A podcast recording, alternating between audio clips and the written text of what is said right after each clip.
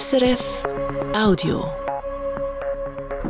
Da ist das Regionaljournal Aargau Solothurn. Unsere Themen. Das Reservekraftwerk Birr und seine illegale Betriebsbewilligung geben viel zu reden und zu schreiben. Das Aschi im Kanton Solothurn stirbt ein TÜV-Fahrer, vermutlich bei einem Selbstunfall. 8 zu 0 gegen Thurgau. Der Eishockey-Club Olten ist auf dem besten Weg im Playoff-Halbfinal. Und Sagen und Legenden zu Lenzburg, um das geht es in einer neuen Ausstellung im Museum Burghalden.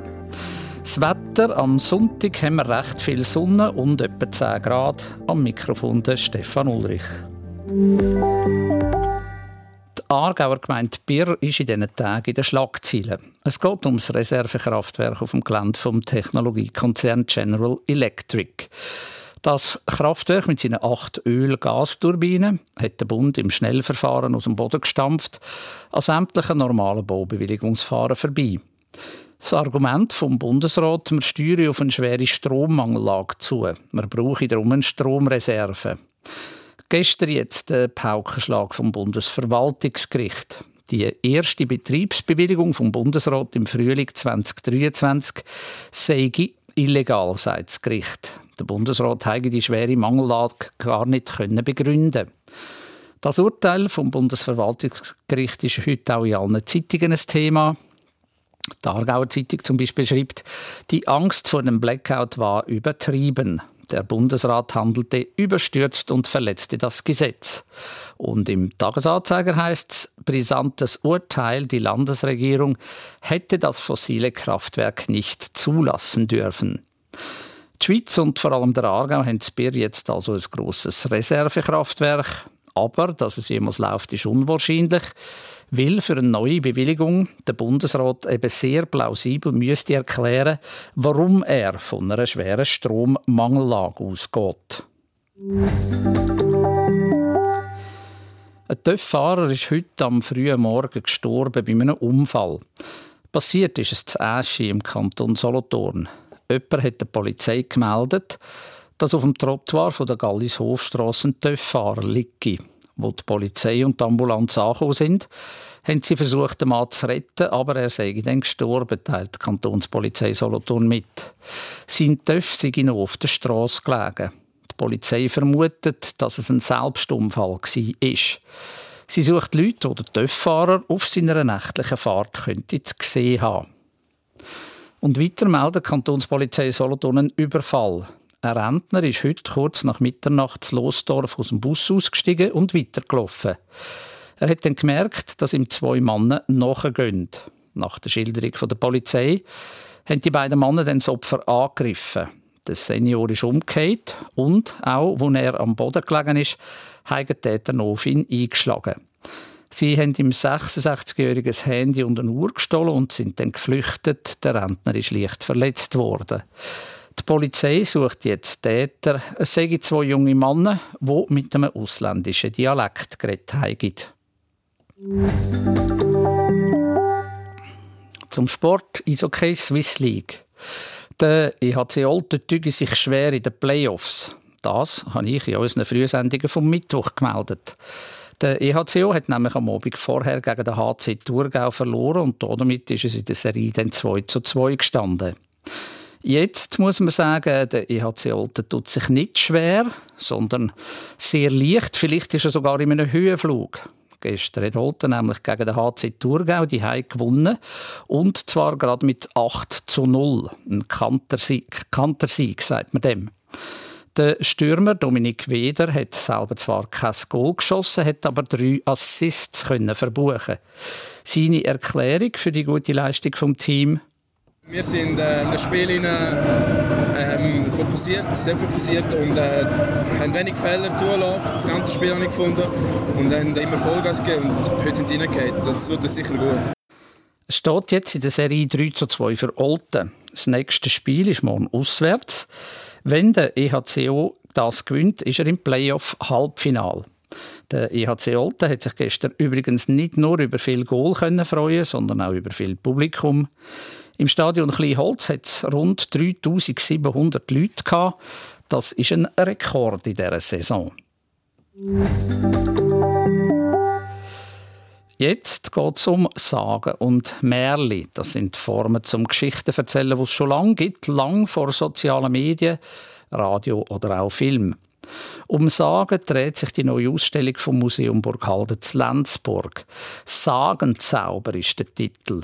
Es geht um Drachen, Hexen, aber auch um künstliche Intelligenz. Wie man das zusammenbringt, das erzählt der Leiter vom Museum, der Mark Philipp Seidel, im Gespräch mit der Christian Büchli. Marc Philipp Seidel, wir reden über die neue Sonderausstellung Sagenzauber. Es gibt ein ganzes Themenjahr, das Sagenzauber heisst. Warum denn Sagen? Wie sind Sie überhaupt auf das gekommen? Ist das typisch Lenzburg? Es gibt in der Schweiz verschiedene Regionen, die besonders reich an Erzählgut sind und natürlich logischerweise früher hat es kein Fernsehen und Radio gegeben. Man hat sich also die Geschichten erzählt und man hat sich das interessante Material natürlich weitergegeben, dort wo Burgen und Schlösser und Ritter sind. Und der Aargau ist halt, wir wissen es, äh, der Geburtskanton von der Habsburger und entsprechend ist das auch sehr reich an Erzählgut. Jetzt haben wir gerade gehört, eben, dass natürlich im Zeitalter vor Radio, Fernsehen und Social Media sind dann Sagen und Legenden nicht einfach ein bisschen verstaubt. Man hat das Gefühl, dass das dass die alten Sagen auch wirklich nur für Großväter und Großmütter sind. Aber man wird sich also wundern, was es da für Sagenschätze gibt.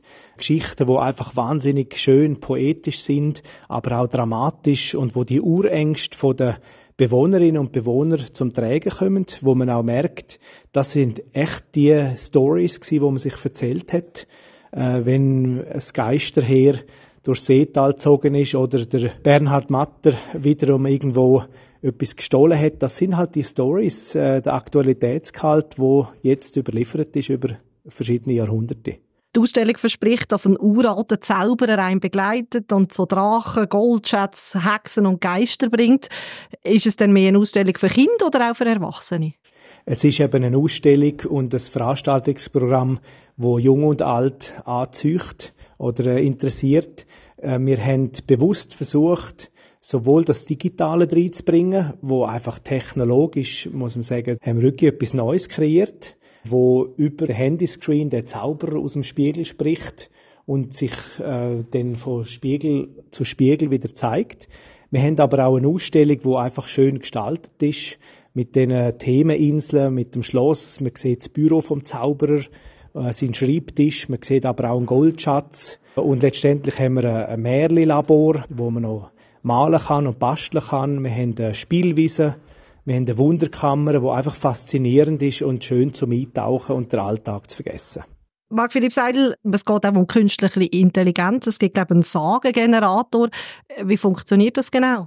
Ja, wenn man sich natürlich fragt, äh, wie kann das gehen, wenn man jetzt äh, irgendwie ein Gemälde oder einen Text oder äh, so auf Knopfdruck rauslässt äh, und der ist dann auch noch gut, dann wird einem fast ein bisschen bange.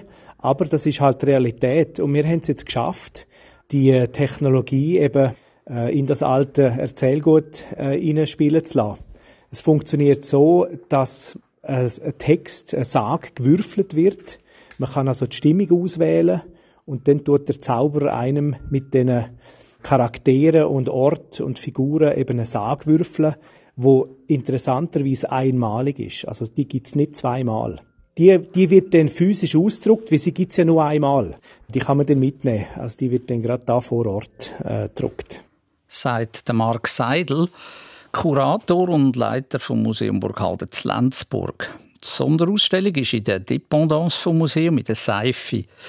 Es gibt über das Jahr extra Programm dazu, ein Theater oder auch Hörstationen Russen, bei der Murmelibahn mit Sagen. Die Ausstellung Sagenzauber läuft ab jetzt bis im Sommer 2025. Und jetzt zum Jürg Zock mit der Wetterprognose von SRF Meteo. In der Nacht wird es häufig klar, Temperaturen auf 1 bis minus 2 Grad zurück. Morgen am Sonntag scheint dann häufig die Sonne, lokale Nebelfelder der Aaren und Rüs noch lösen sich im Laufe des Vormittags auf. Am Tag hat es eben nur ab und zu mal ein paar Wolken. Gegen den Abend ziehen dann von Westen her wieder dichtere Wolkenfelder auf. Die Höchstwerte liegen bei etwa 10 Grad, auf dem Weissenstein geht es aufwärts auf 2 Grad. Am späteren Abend und in der Nacht auf den Montag breitet sich dann von Westen her Regen aus. Die Schneefallgrenze steigt auf 800 bis 1300 Meter. Dann am Tag durch ist es nur noch selten nass und es gibt zwischen die ein paar sonnige Abschnitte. Regionaljournal Aargau Solothurn. Verantwortlich für die Sendung und am Mikrofon der Stefan Ulrich. Unsere nächste Sendung ist morgen Sonntag am halb sechs. Das war ein Podcast von SRF.